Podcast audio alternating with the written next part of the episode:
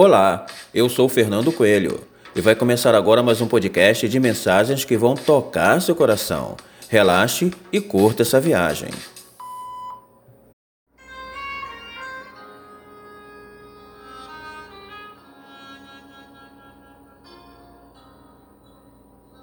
Aos poucos, a gente vai percebendo que algumas feridas levam tempo para serem cicatrizadas e que é preciso paciência até que a gente se ajuste ao processo de cura.